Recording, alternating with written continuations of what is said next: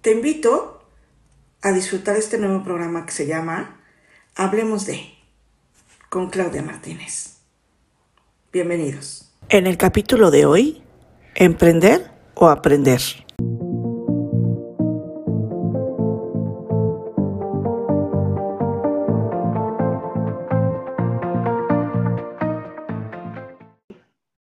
Oigan, y cuando, cuando ustedes deciden emprender, ¿cómo le hacen? O sea, ¿quién les enseñó a emprender? Me gustaría que cada uno de ustedes brevemente me contara su experiencia.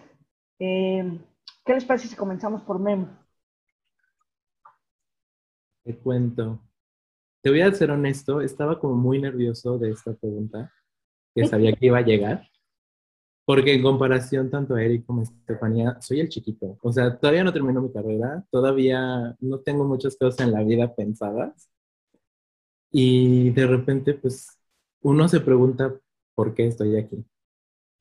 Y la verdad es que, pues creo que pensando me di cuenta que, pues es como el resultado de tanto, de tanto trabajo. Es una realidad que estando en el TEC de alguna manera este ambiente de emprendimiento no, no puede ser un extraño al ambiente de emprendimiento. O sea, es como parte realmente del ADN que la escuela te va metiendo y pues yo llevo ahí desde preparatorio. Entonces, en el momento en que decido emprender es porque no me sentía inseguro al respecto. O sea, literal, tal vez no llevé como la clase de emprendimiento y no morí en el intento, pero pues sí llevé clases de emprendimiento o sí llevé proyectos que requerían de alguna manera buscar clientes, buscar patrocinios, buscar alguien que pues este, que te escuche, que escuche tu idea y la acepte. Y me di cuenta en un momento que todo eso era experiencia. Que si yo ya lo podía hacer para un proyecto que se me estaba dando, un proyecto que yo se me estaban dando las reglas, pues yo podía hacerlo con algo que me apasionara. Y en el momento en la carrera en que encontré la joyería y encontré como esta conexión bueno, esto que me permitía conectar con mi familia, que es algo como que gusta mucho, y también como que me permite mantener mis recuerdos vivos, dije, tengo todas las herramientas para hacerlo. o sea, hay personas increíbles a mi alrededor como tú, Clau, que pues tu primer emprendimiento fue uno de los primeros que me abrió las puertas. Y dije, eso me da experiencia. Y los proyectos me lo han dado. Y de alguna manera, pues sé más o menos qué tengo que hacer y es momento de agarrar mi sueño, agarrar mi pasión, agarrar todo esto que he aprendido a lo largo de siete años y ponerlo en práctica y pues ver qué pasa. O sea, saber que no voy en ciego es creo que lo que me permitió aventarme a hacerlo, porque puede ser muy abrumador quererlo. Y pues no sé, realmente el llegar aquí, el estar aquí ahorita es pues el resultado del trabajo de, de muchos años que pues ya están tomando forma para la vida profesional que quiero. Fíjate que tomas, dices algo bien importante, el resultado del trabajo de muchos años, y es bien importante remarcar que emprender no significa obtener resultados inmediatos, ¿no? Y me gustaría mucho que ahora Estefanía nos platicara eh, su experiencia de cómo emprendió. Yo me acuerdo que tú eres, desde que te tuve de alumna, súper movida, súper trabajadora, siempre andabas viendo qué hacías. ¿Cómo llegas a ser la reina del vinil? ¿Cómo, cómo, cómo generas o cómo creas una empresa a partir de la visión que tú tienes, Estefanía? Cuéntanos. Pues en realidad, es, es que siempre he sido bien chambeadora. Mis papás han publicado siempre el trabajo. Bueno, les cuento que en la primaria vendía poemas de amor a las de sexto y yo iba cuarto. Entonces les vendía tres pesos el poema a las de sexto para que se lean a los gatos. Y pues siempre, o sea, yo estaba buscando el modo de, tener, ¿no? O sea, tener para, no sé, si mi mamá me daba cinco pesos, yo quería diez. Entonces empecé desde siempre.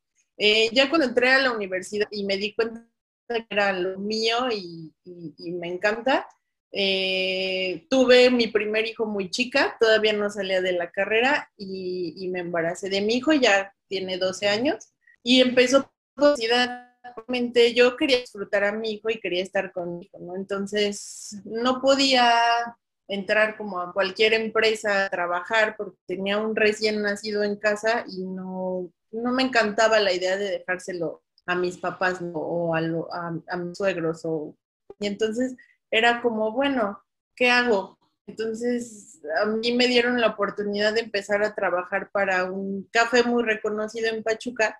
Eh, diseñando cartas, logo, y entonces en casa trabajaba y podía estar con el bebé y terminar la escuela y demás. Eh, pero ya cuando hice el cumple un año mi hijo, eh, pues un día vi así como los viniles y dije, órale, eso está bien padre, y lo puedo hacer, ¿no? Supongo que lo voy a hacer. Entonces eh, decidí abrir como mi despacho, mi oficina, en, junto con una tienda de diseño tenía como diseñadores de todos lados, de Querétaro, de Cancún, tenía este, de Sinaloa, y aparte eran como artistas, hacían todo, este, pintura, todo un poco. Entonces, a la par, abrí el despacho de branding y vendía de diseño y empecé con los viniles, ¿no? Al principio era como, oye, es un Spider-Man, no atraso el Spider-Man y te hago el Spider-Man, no pasa nada, ¿no? ya después fue como de, oye, voy a abrir, no sé, una heladería, quiero que me hagas el branding. Y yo, pues te lo hago, pero aquí te quedaría bien padre un vinil y cosas así. Entonces, la marca tal cual no tenía como la reina del vinil, mi tienda se llamaba Green Banana, estudio tienda de diseño. Y ya después me empezaron a decir la reina del vinil. Mis clientes eh, me decían, oye, reina del vinil, necesito unos viniles y porque me verán trepada en un andamio de tres cuerpos poniendo vinil, ¿no? O pros en las obras, eh, lidiando con arquitectos, lidiando con los números de obra, todo. Y, y hasta dos, tres años cambié la marca Reina del Vinil, ¿no? Pero en ese pasaron diez años que llevo ya haciendo esto, entonces, pues tomé clases, no dijo, oye, emprende, haz, cómo puedes hacer. Simplemente, eh, pues tomé algo que me gustaba y que gracias a Dios soy afortunada de, poder hacerlo. Y pues ha sido un cambio bien porque he tenido pues muchos negocios, ¿no? Pero hasta que le pegué a uno, ¿no? Fue la reina del vinilo, he hecho muchos emprendimientos y en este pude eh, adoptar lo que es el, branding y, el vinil, que es algo que me gusta mucho hacer, y aparte pues el interiorismo. Entonces, pues ahí fue como, hasta aquí ha llegado la Ok. Eso es bien importante, como dices, he hecho muchos y, ya le di a este, ¿no? Hasta que le atiné a este. Y eso es súper importante también de resaltar. Eh, vas a emprender muchas veces en la vida unos van a funcionar muy bien y otros no van a funcionar, pues no se vale frustrarse y no se vale eh, pues, desertar, ¿no? O sea, sí siéntate y llora un rato, pero luego vuélvete a levantar y sigue adelante, porque seguramente alguno de los que hagas va a pegar como fue tu caso, ¿no? Y créanme que la reina del vinil en Pachuca es súper famosa. Eric, cuéntanos tu experiencia. Bueno, pues Creo que mi experiencia no es tan distinta a la de Memo ni a la de nuestra compañera, pero este, creo que, que sí algo muy importante es que cuando yo estaba a punto de graduarme hice eh, estancias profesionales en una empresa muy grande y eh, antes de graduarme, pues a mí la verdad no me motivaba mucho ese tipo de trabajo, ese tipo de ambiente laboral, ese tipo como de esa monotonía que yo experimentaba todos los días yendo a hacer experiencias eh, profesionales, ¿no? Como prácticas profesionales en esta empresa. Entonces, como que desde que yo estaba a punto de graduarme, me fui desmotivando a poder, eh, a llegar a pertenecer hacia a otra, a otra empresa, ¿no? A tener un trabajo de ese tipo. No porque esté mal, simplemente es algo que es un rasgo de mi personalidad que muchas veces negué hasta que, pues ya al final decidí que, iba a aceptarlo, iba a reconocerlo y que iba a tener que trabajar muy duro para poder hacer una vida de lo que a mí me gusta hacer, ¿no? Como creativo. Entonces, eh, hay algo de lo que se habla muy poco cuando se emprende y es también la base que uno tiene, ¿no? Como, por ejemplo, sus privilegios, el apoyo de, su familia, el apoyo de la red, ¿no? la red de contactos que uno pueda llegar a tener. Es muy importante que se tome en cuenta porque creo que el emprendimiento llega a romantizarse mucho y nunca se habla de este tipo de cosas. Entonces, en mi caso muy particular, muy personal, creo que he sido muy afortunado y privilegiado en contar siempre con el apoyo de mi familia y de personas que tengo muy allegadas a mí, que ha sido un pilar fundamental en la construcción de mi sueño emprendedor. También eh, mi educación, como lo comenta Guillermo, en el Tecnológico de Monterrey se vive un ambiente, eh, como él comenta, como de emprendimiento, ¿no? Siempre el ADN está en nuestra, en nuestra conciencia, en nuestra formación.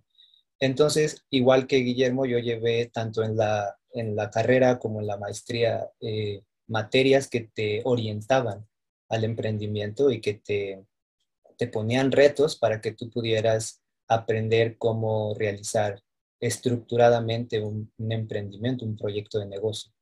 Entonces, eso la verdad ha sido muy valioso en en mi experiencia personal y me ha ayudado también a ser consciente de todas las cosas que se necesitan y de todas las cosas que eh, también uno necesita como sacrificar ¿no? Entonces, en mi caso, eh, he sacrificado mucho por, tener un estilo de vida independiente, eh, un emprendimiento de freelance, como le, llaman. Eh, entonces, a veces son días muy, muy pesados, son jornadas de trabajo muy exhaustivas, a veces tu situación financiera es, es muy inestable en ocasiones, entonces tú tienes que aprender a, a sobrellevar esas situaciones y seguir adelante, ¿no?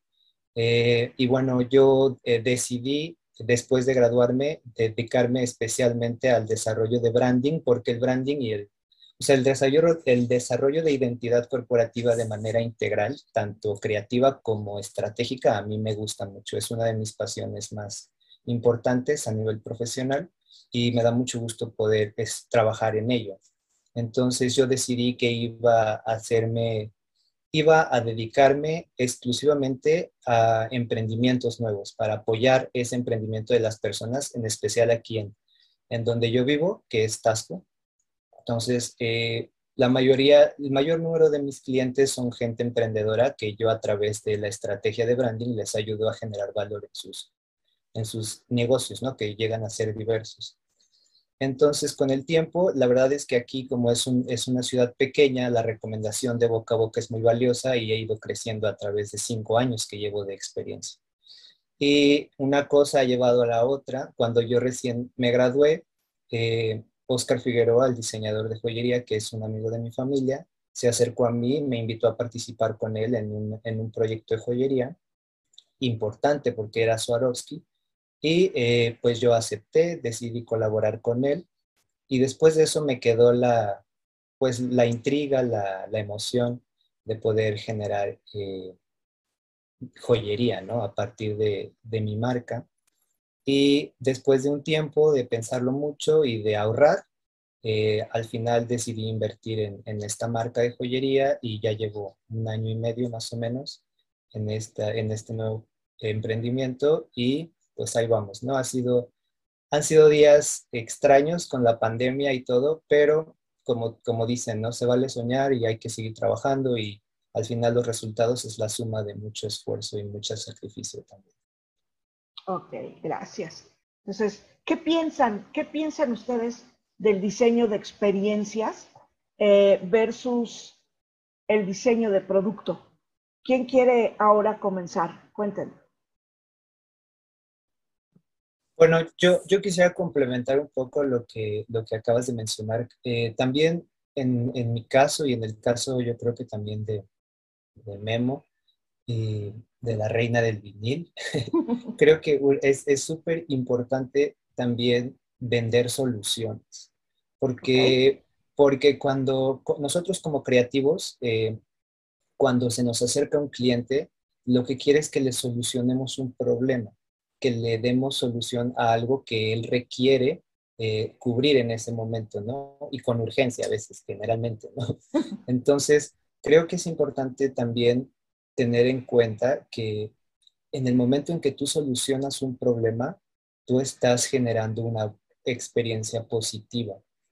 Y las personas que, que solucionan problemas son personas eh, que todo el tiempo van a tener trabajo, o sea, que todo el tiempo lo van a, seguir buscando porque lo sabes solucionar y lo haces bien o haces lo que la gente necesita.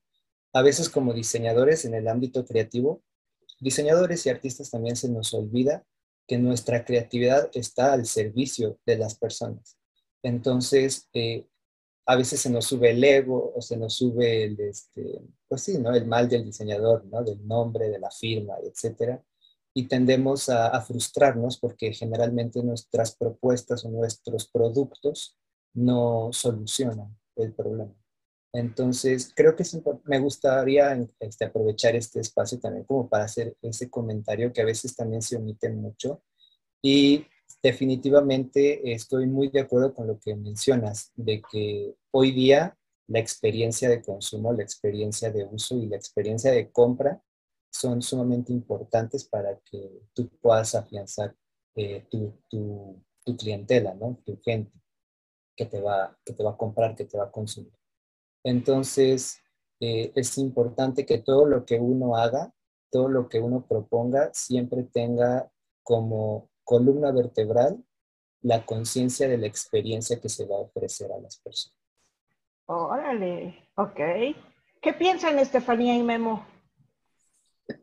Em, yo, bueno, en el sentido de, vender experiencia, lo que me ha gustado de, de la marca que ya tengo formada, que es la Reina del Vinil, es que es una marca muy personal. O sea, me vendo tal cual yo, ¿no? Entonces me decía un amigo, es que eres como un role model, o sea, eres mamá y eres súper chambeadora y de repente te llevas a tus crías a trabajar y andas de aquí para allá, ¿no?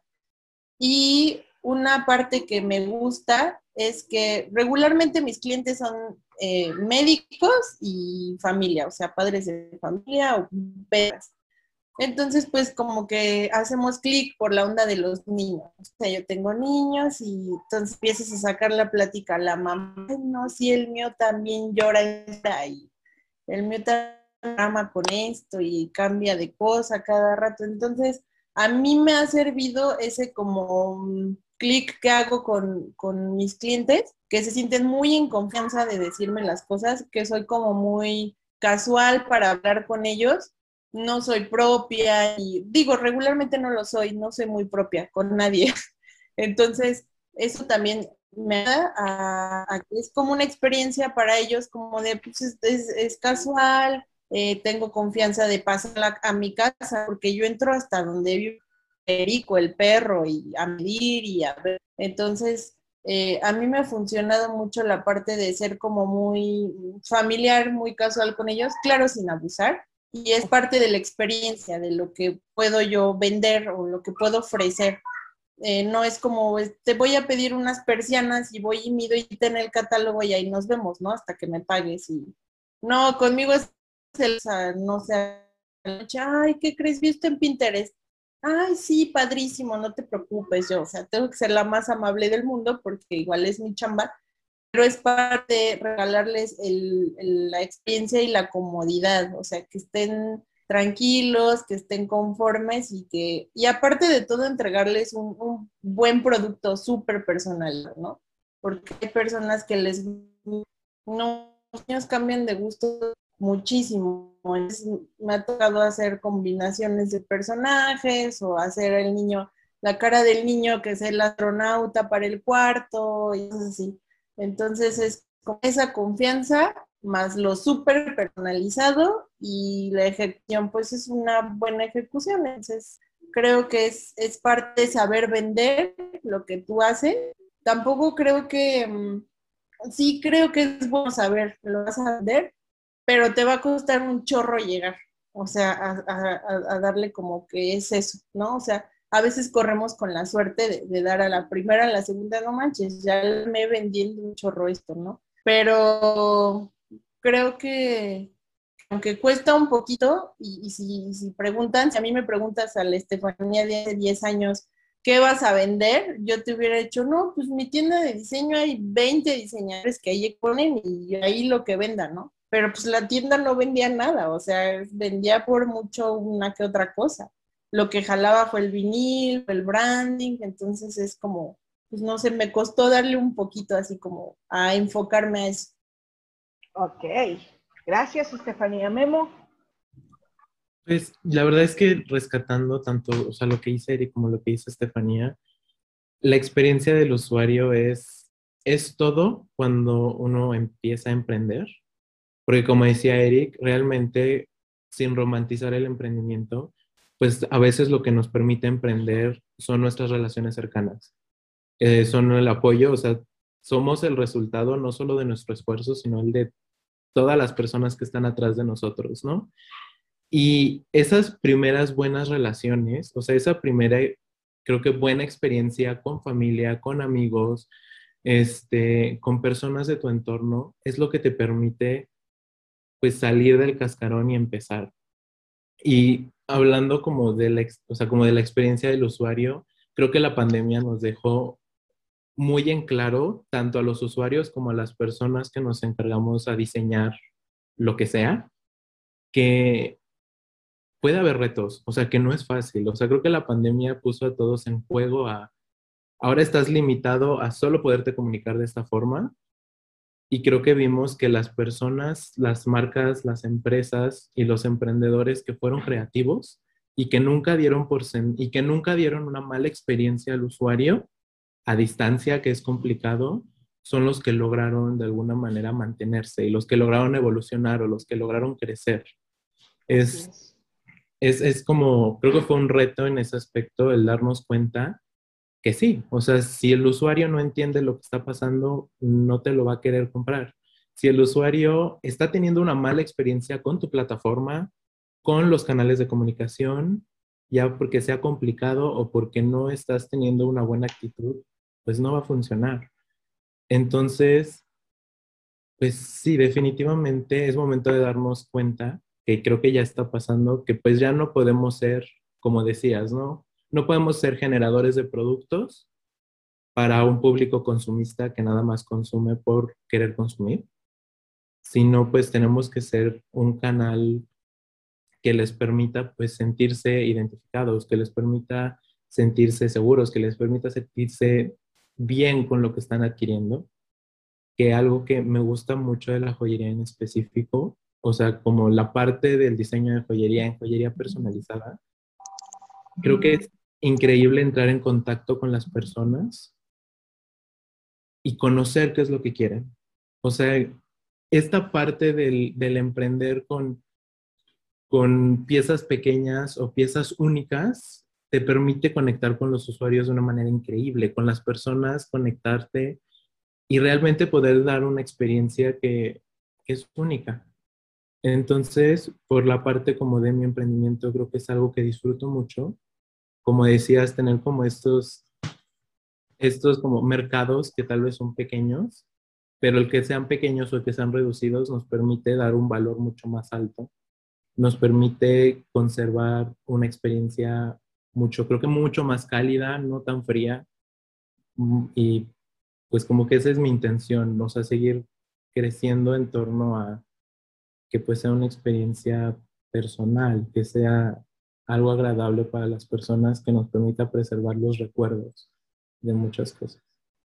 ¿Qué tan importante es el pitch, el discurso, el saberte acercar a la gente, a tu mercado y decirles, oye, a ver, de todo esto que ves aquí, yo soy tu mejor opción? Si quieres, eh, yo me gustaría hablar de este, del pitch primero, ¿no? Eh, yo siento que uno de, de los retos como emprendedor Hablo primero como desarrollador de branding, ¿no? Uno de los retos que, enfrentas como emprendedor es educar a tu cliente.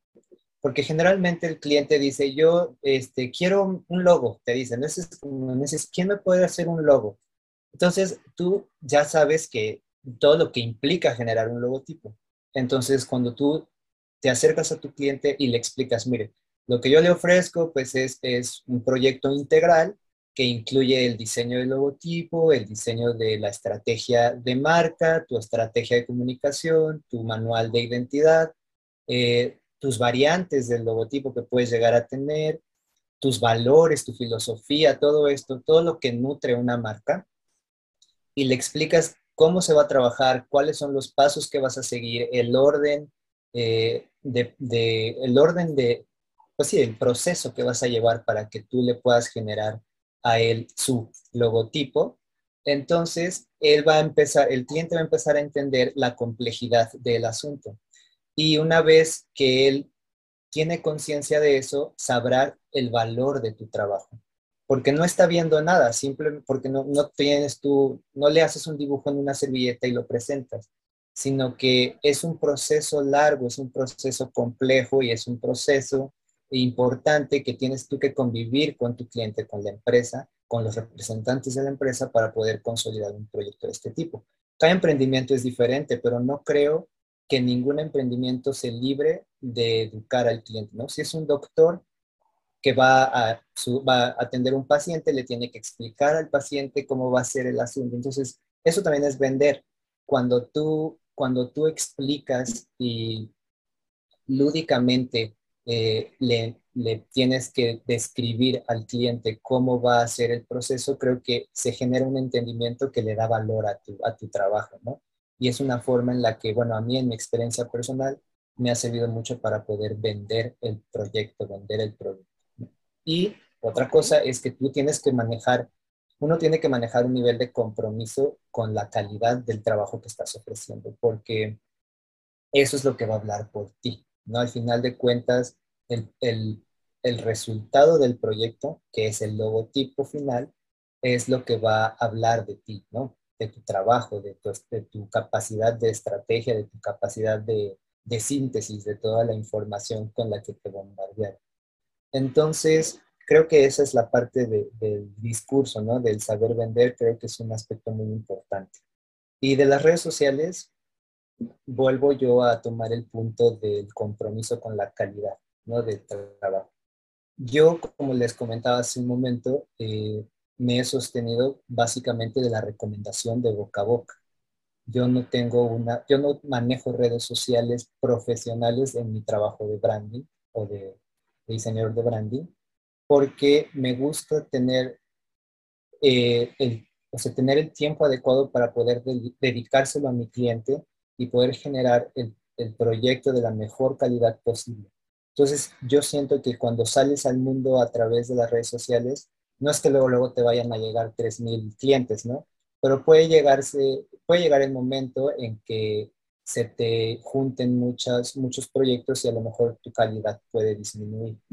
Entonces, en mi caso, cuando, cuando ya no tengo tanto, tanto compromiso, es cuando empiezo a compartir eh, más mi trabajo. Es como una estrategia, ¿no? Comienzo a, explicarle a la gente qué es lo que hago y así, de repente, pues alguien me habla y otra vez como que me dedico exclusivamente a, diseñar para este cliente o estos clientes y así. Entonces, yo por esa razón no he, no he, no me he dedicado a desarrollar una estrategia de comunicación o publicidad a través de las redes sociales, pero no por eso no creo que sean importantes. Me parece todo lo contrario, en un mundo tan digital y tan con la realidad en la que estamos viviendo, siento que es de suma importancia contar con estos canales para poder comunicarte, ¿no? A través de ellos y poder llegar a atraer a los clientes y a las personas que requieran de tus servicios.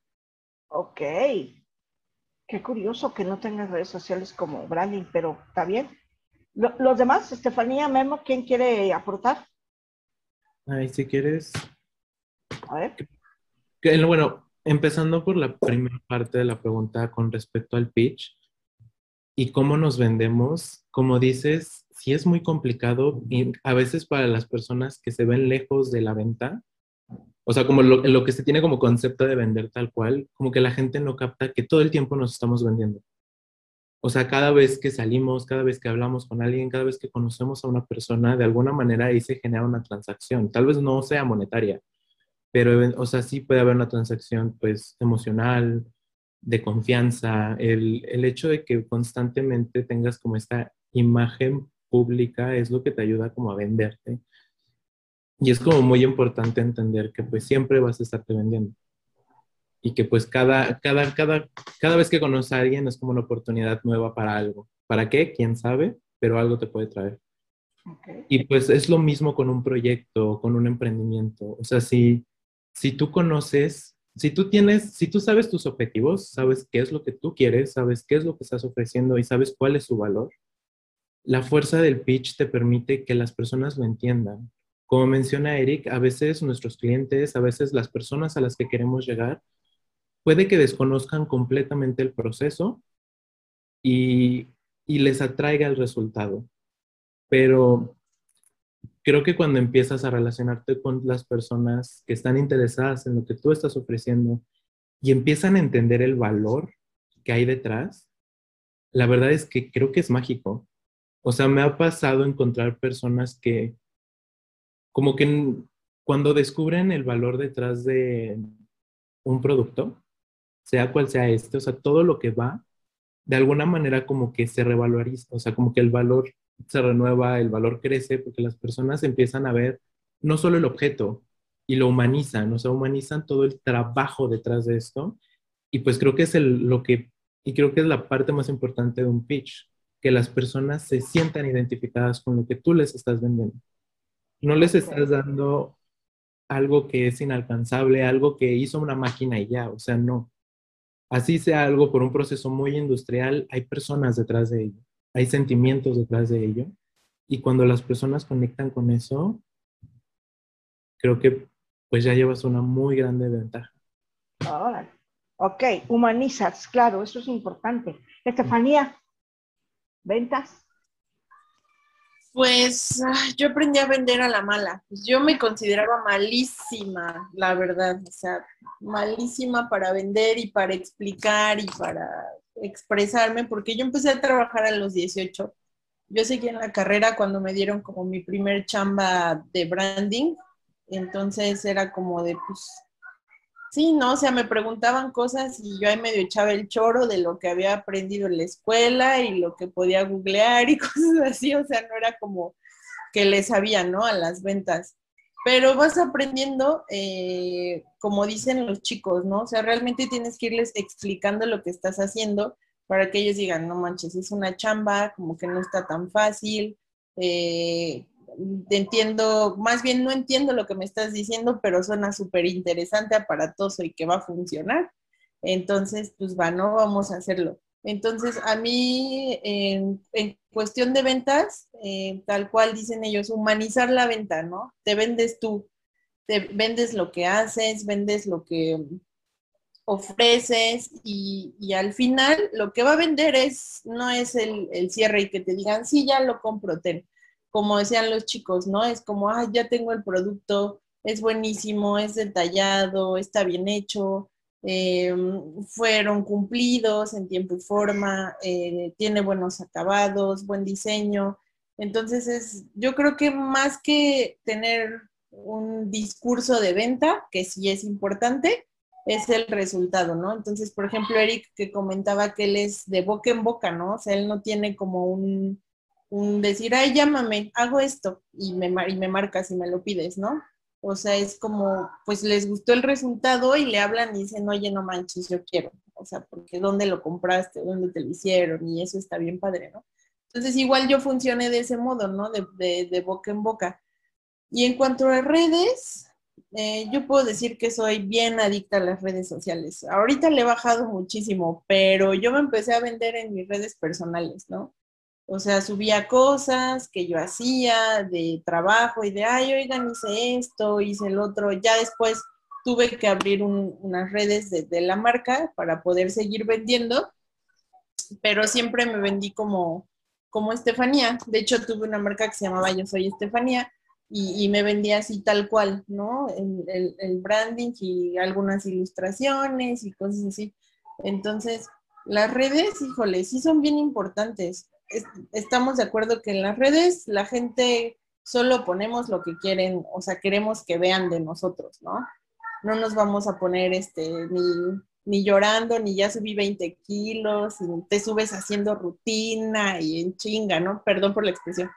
Este, entonces, es como, pues es bien importante, porque es lo que perciben lo que pueden ver de ti, ¿no? Entonces, así como te ven a ti subiendo fotos con la abuelita en la barbacoa los domingos, así ven tu producto, ¿no? Y lo humanizan y, y lo hacen ver como, no, wow, sí, está bien padre, ¿y qué más hace? Y quiero seguir viendo, ¿y qué están haciendo ahorita? Yo subo mucho cuando estoy en el taller eh, historias o, depilando vinil porque a la gente, o sea, abrí TikTok y hago mis, mis videos rápidos de cómo depilo vinil y no manches, así la gente así como bien entrada, ¿no? Entonces es, es muy importante tener, bueno, en mi caso, redes, creo que yo solo he vendido más por ahí, he sobrevivido ahorita pandemia gracias a redes. Entonces es como pues sí, aparte de ser la reina del vinil, soy la reina de las redes sociales porque las uso muchísimo. O sea, si voy a ser emprendedor y ya decidí que ese va a ser mi camino, también tengo que comprometerme en ser profesional. Entonces, me gustaría que me platicaran eh, si, si han registrado su marca, si han pensado en registrarla, con qué se han encontrado. ¿Qué onda con las marcas? ¿La registramos? ¿No la registramos? ¿Cómo se registra una marca? ¿Cuánto cuesta registrar una marca? ¿Cuánto dura el registro de una marca? O sea, está cañón. ¿Cómo? Sabemos, por ejemplo, que la señorita reina del vinil, Estefanía, ya registró su marca. Tienes tu marca registrada, ¿verdad, Estefanía? Sí, ya, ya está registrada. Justo apenas hace una semana o dos me otorgaron el registro de marca. ¿Cómo, cómo fue ese proceso, ese via crucis? Porque es un via crucis, ¿eh? ¿O no? Lo es. sí, lo es. Sí, sí, es un via crucis el registro de marca.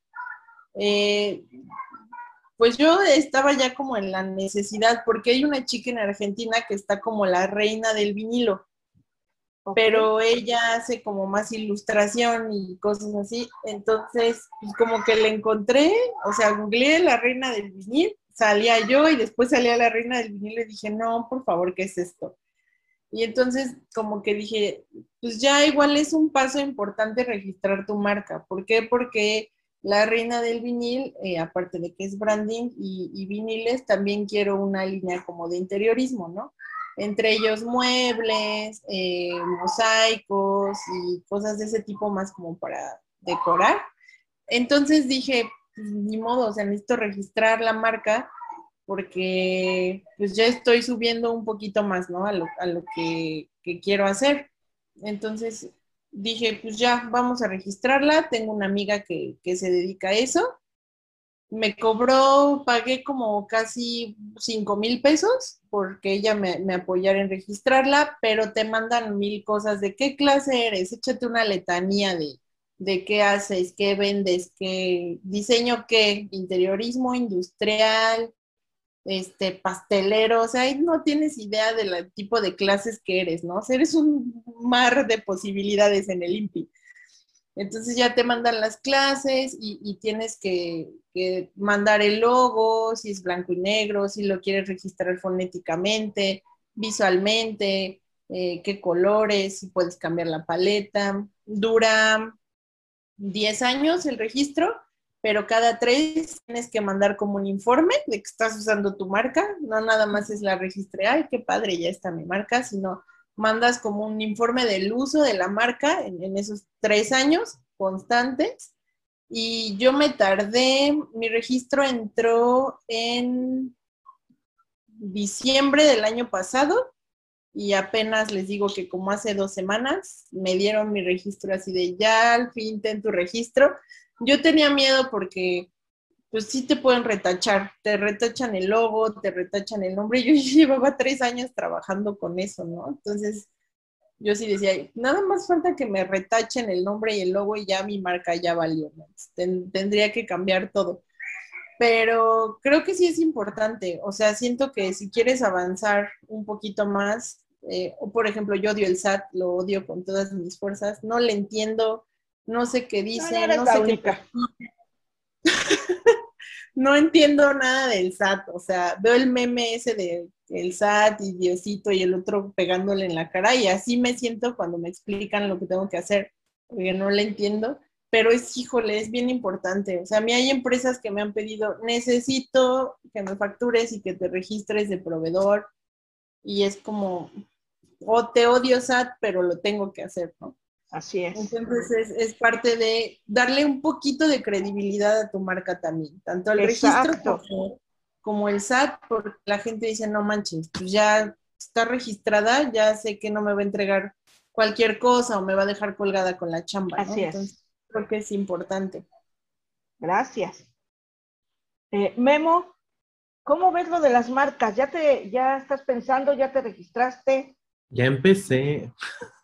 Yo, o sea, empecé porque, aunque llevo como, pues relativamente, obviamente en comparación un poco tiempo, pues yo desde hace más de un año me senté con, con una tía que es contadora y le dije, por favor, explícame.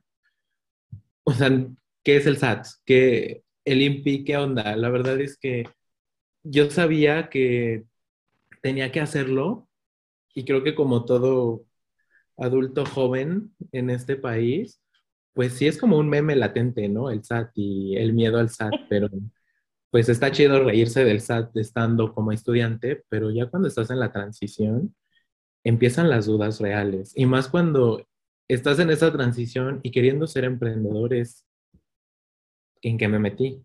Y sí, igual que Estefanía en el INPI, o sea, ver las categorías y ver como la cantidad de cosas que tienes que meter para qué es lo que vas a vender o qué es lo que quieres vender o qué es lo que piensas vender, es, es como una infinidad de cosas, porque nadie te dice que pagas por categoría de entrada.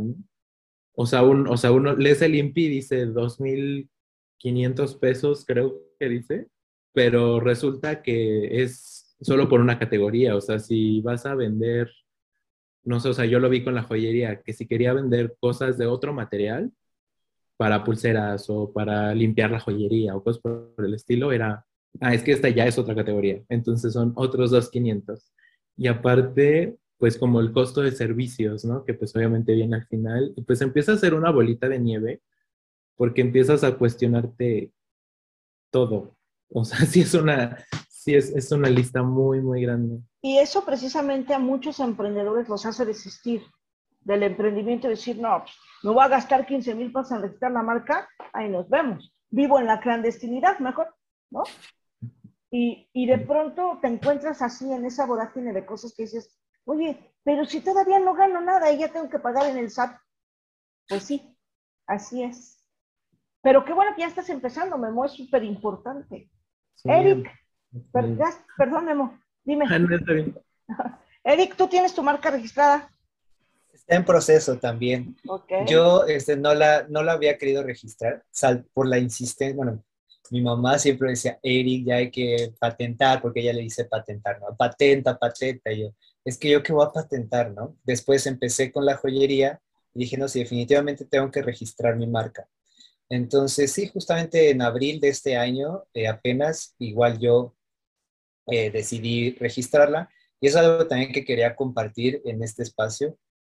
Uno de los aprendizajes que el emprendimiento a mí me ha dejado, que considero muy valioso, es, es lo que dice el dicho popular de zapatero a tu zapato.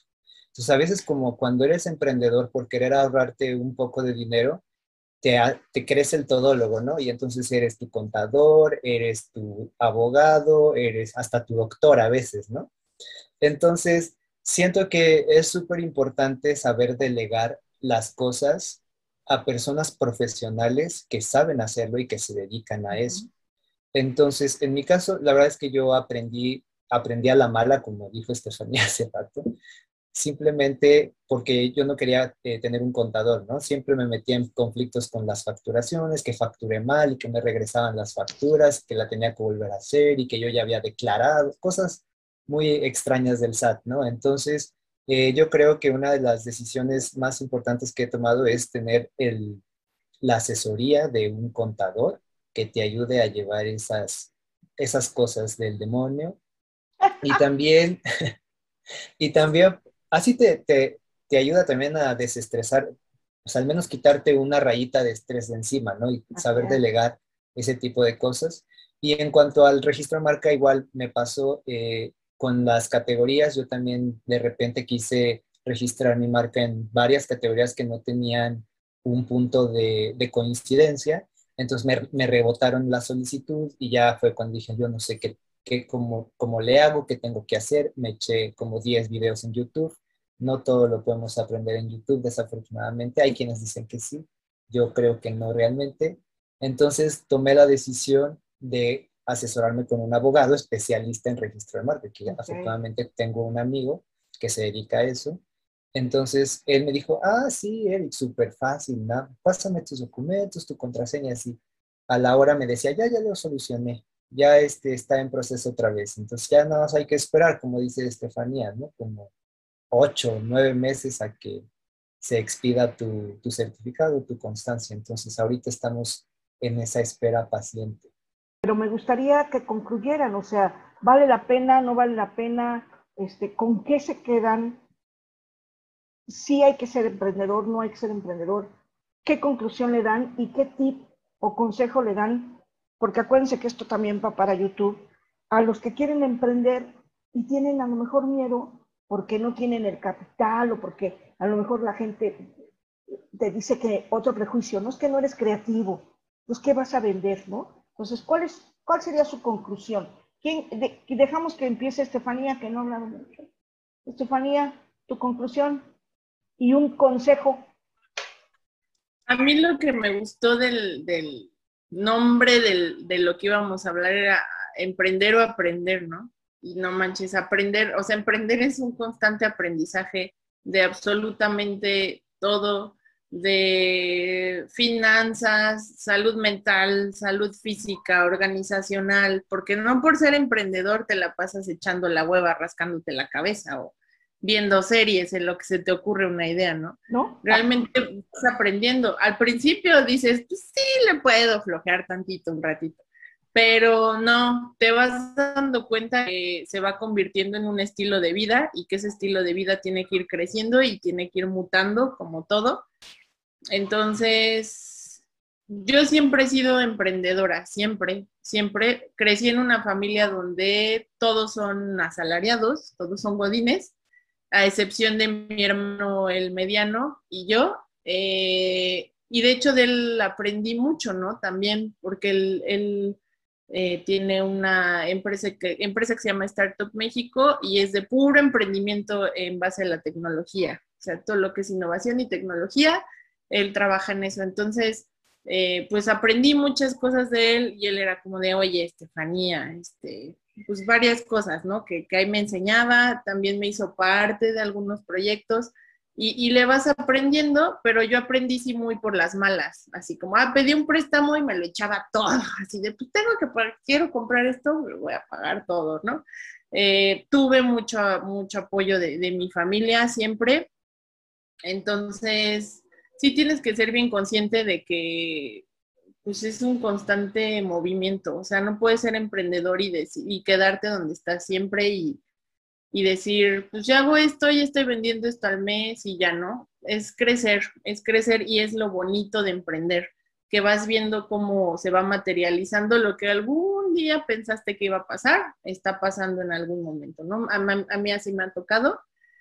Y pues mi conclusión es que si emprendan y no se asusten y de ya valí, voy a tener que cerrar, no manches, mi dinero, ¿qué van a decir mis papás? Soy un fracaso sí, igual y sí, ¿no? O sea, van a decir muchas cosas y te vas a sentir lo peor, pero es parte de, o sea, es parte de caerse y no le di, pero pues igual y le puedo dar otra cosa y puedo crecer de otra manera. No le di en esto, pero descubrí que soy buenazo en esto y ya puedo agarrar esa, esa manera, ¿no? Entonces, te va a costar, te va a doler, te vas a pelear con mucha gente, se van a burlar de ti un chorro, pero pues a fin de cuentas, como decía Eric, y luego que no, o sea, no importa, no importa, tú lo haces porque te gusta y porque quieres crecer por ti mismo y aprender, ¿no? Entonces, pues esa es mi conclusión. Yo digo que está bien padre emprender porque aprendes y, y, a la, y te vas forjando así cañón, muchísimo. No, no tienes a un jefe atrás de ti diciéndote qué hacer. O sea, te levantas o te levantas porque no tienes de otra y eso te da de comer y pues ni modo, ¿no? Ahí vas.